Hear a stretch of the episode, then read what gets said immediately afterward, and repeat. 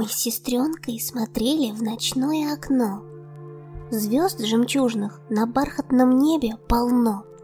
Ветер гонит куда-то свои облака, а застывшие звезды печальны слегка. Им бы тоже хотелось умчаться в простор. И об этом мечтают они с давних пор.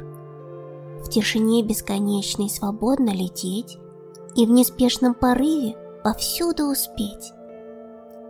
Скроют звезды холодного солнца лучи, но появятся астры еще раз в ночи. Если в небе ночном дрогнет звездная суть, значит, эта звезда собирается в путь.